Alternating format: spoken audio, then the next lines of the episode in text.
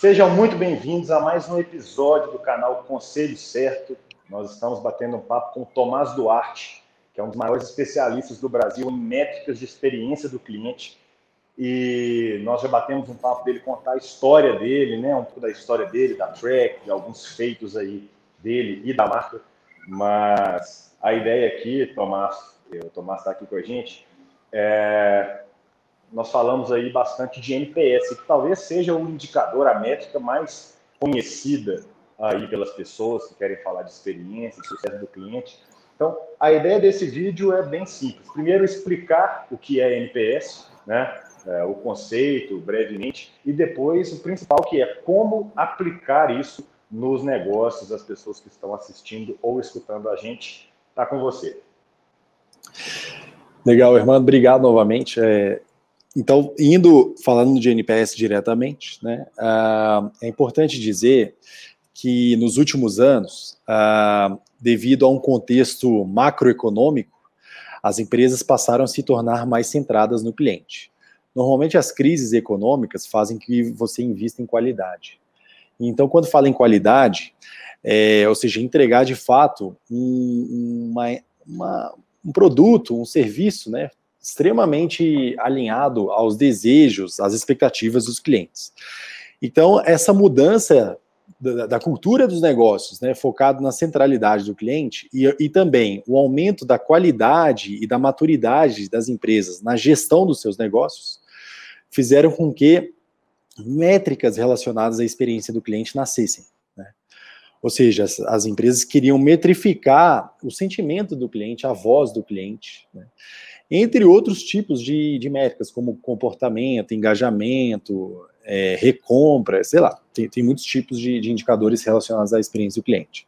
E quando a gente fala de métrica de voz do cliente, ou seja, análise do sentimento do cliente, para entender a percepção de lealdade do cliente, ou seja, se, se esse cliente volta a comprar, se ele é um cliente leal, o Net Promoter Score se tornou a grande referência. É um indicador que nasceu em 2003, através, através de uma publicação na Harvard Business Review, né, na revista da Universidade de Harvard, HBR, e depois ele foi evoluindo né, para um livro chamado A Pergunta Definitiva e depois o A Pergunta Definitiva 2.0, né, de um autor que chama Fred Reichelt e também do Rob Markey, são dois caras que estudaram lealdade cliente há muito tempo, 30 anos, e é interessante que esse indicador, né, ou seja, ele demonstrava é, de fato uma correlação entre a, o grau de recomendação de uma marca, ou seja, quanto que você recomenda uma empresa, e o aumento de faturamento da empresa, ou seja, o crescimento do faturamento orgânico.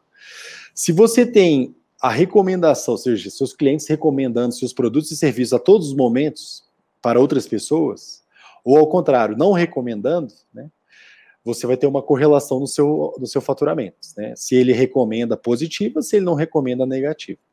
Então, as empresas que souberam né, criar essa jornada do cliente alinhado a alto nível de qualidade em todos os momentos da jornada, causando boas impressões em todos os momentos, seja no momento da venda até lá no pós-venda, começaram a ter bons resultados econômicos e a correlação, um indicador que correlacionava esses bons resultados econômicos e até fazia uma predição né, de crescimento, era exatamente o Net Promoter Score, o NPS. Então, o NPS ele é chamado de a pergunta definitiva porque é o quanto que você recomenda uma empresa a um amigo ou um familiar numa escala de 0 a 10. Né? Então, por que você não recomenda as experiências ruins às pessoas que você gosta? Né? Você só quer recomendar os melhor, o melhor né, às pessoas que você gosta. Então, isso vai gerar né, os chamados clientes detratores, neutros e promotores. As notas de 0 a 6 são chamados detratores, as notas 7 e 8 são chamados neutros e as notas 9 e 10 são chamados promotores. Os promotores que puxam os lucros da empresa para cima, ou seja, aquelas pessoas que recomendam. Os neutros recomendam com algum tipo de ressalva, algum tipo de, enfim, é, insegurança. E os detratores, eles acabam não recomendando, são experiências muito ruins, frustrantes. Então, nesse sentido, se você consegue sempre ter clientes promotores, seu NPS vai subir muito, né? Ou seja, você vai ter um ótimo resultado. E o NPS é útil para várias coisas, né? Por exemplo, para você saber que o hermano teve uma experiência ruim e mudar a percepção negativa dele no menor tempo possível. Porque se, se o hermano começar a falar mal da sua empresa para todo mundo, né, você vai perder muito cliente e vai deixar de conquistar novos clientes. E, ao mesmo tempo, você pode considerar, né, ou seja, você vai metrificar, né, o, o, o NPS é uma métrica. Então, você pega lá o, o, NP, o NPS são os detratores, neutros e promotores. Para trazer o resultado do NPS, eu preciso fazer uma, uma conta simples, que é os, os promotores menos detratores. A porcentagem dos promotores menos a porcentagem dos detratores, isso vai te dar um resultado entre menos 100 a 100. As, quanto mais próximo de 100 positivo, né, mais é, excelente a sua empresa. E quanto mais próximo de de menos 100, mais crítica é a sua empresa, né? ou seja, mais, com mais problemas você tem. Então, além de você mudar as percepções individualmente de cliente para cliente, você pode, ao mesmo tempo, mudar a percepção macro, ou seja, você pode criar um plano de ação avaliando, por exemplo, todos os clientes que deram opiniões sobre a sua empresa no ano de 2020, por exemplo, e dessa maneira você vai ter a oportunidade de estabelecer prioridades para resolver problemas de clientes. Basicamente isso. Então, o NPS se tornou hoje um dos top 3 KPIs no mundo de negócios do mundo, e ele ajuda, ou seja, a trazer essa cultura centrada no cliente através de um indicador simples que as empresas utilizam e, inclusive, comparam esse indicador entre elas, fazendo benchmark. Legal demais, Tomás. Assim, eu acho que o ponto que eu mais achei chamativo aqui no nosso papo é que você trata a NPS como um indicador que vai trazer resultados, né? Então, muita gente fala de experiência do cliente, encantamento do cliente, mas como uma, às vezes como uma métrica de vaidade, alguma coisa que vai deixar o negócio ser legal e tal. É, só que no final do dia, o que todo empreendedor e toda empresa quer é faturar mais, é ter mais lucro para poder crescer o negócio, para poder pagar as contas é, e quem sabe ganhar dinheiro. Mas é muito legal essa visão de, cara, vamos fazer a experiência do cara ser incrível, porque a empresa vai ter um resultado melhor. E isso pode pegar muitas empresas tradicionais e tirar elas aí do, do, daquela zona de conforto, mostrando que ela vai passar a ter resultados melhores. esse é o chamado. Ponto, eu vou só ilustrar. Esse é o chamado retorno de investimento da experiência do cliente. Um número que você precisa de saber para você crescer. Né? Esse é o, o nome do artigo lá da HBR que deu origem ao NPS. Sensacional. E você falou aí um pouquinho dos neutros, dos promotores e dos detratores. Né? O neutro, pelo que eu entendo e pelo que eu entendi aqui, ele é um cara que às vezes pode recomendar com alguma ressalva, mas geralmente, na minha visão, ele vai ser um cara que vai ficar calado. Ele não vai falar muito do seu negócio, nem para bem nem para mal, né? nem recomendar, nem vetar aquele amigo de, de, de, é, de comprar aquele produto ou ser cliente daquela empresa. Mas agora falando um pouquinho de promotores e detratores. Você tem alguma métrica, alguma média assim, cara, o promotor traz tal resultado, o detrator traz tal resultado. Eu imagino que os detratores façam muito mais barulho que os promotores, né? Como que funciona isso? Olha, os clientes promotores, se você comparar os resultados econômicos, com, por exemplo, o ticket médio, né, ao longo do tempo, por exemplo, ao, ao longo de um, dois até três anos, eles chegam a gastar 14 vezes mais que os clientes detratores. Ou seja, um cliente feliz, ele gasta mais, ele investe mais. Tem até outros estudos demonstrando que, por exemplo, clientes que tiveram uma boa experiência, eles chegam a gastar 16, eles, na, na arquitetura de escolhas dele, né, ele pode considerar pagar 16% a mais para é, empresas do mesmo segmento. Ou seja, tem vários estudos demonstrando que clientes felizes pagam mais. É, ou seja, e os clientes detratores, ao contrário, eles são, eles evadem da empresa, né? Ou seja, você, a, além de pagar menos, eles acabam churnando, né? Ou seja, dando churn.